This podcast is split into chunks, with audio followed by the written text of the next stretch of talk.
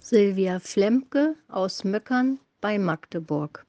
Joel 3 Und nach diesem will ich meinen Geist ausgießen über alles Fleisch, und eure Söhne und Töchter sollen Weissagen, eure Alten sollen Träume haben, und eure Jünglinge sollen Gesichte sehen.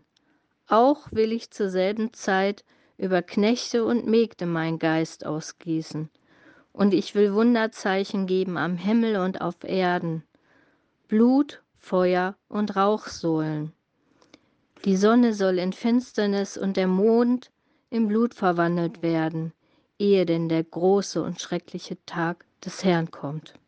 Und es soll geschehen, wer des Herrn Namen anrufen wird, der soll errettet werden. Denn auf dem Berge Zion und zu Jerusalem wird Errettung sein, wie der Herr verheißen hat, und bei den Entronnenen, die der Herr berufen wird.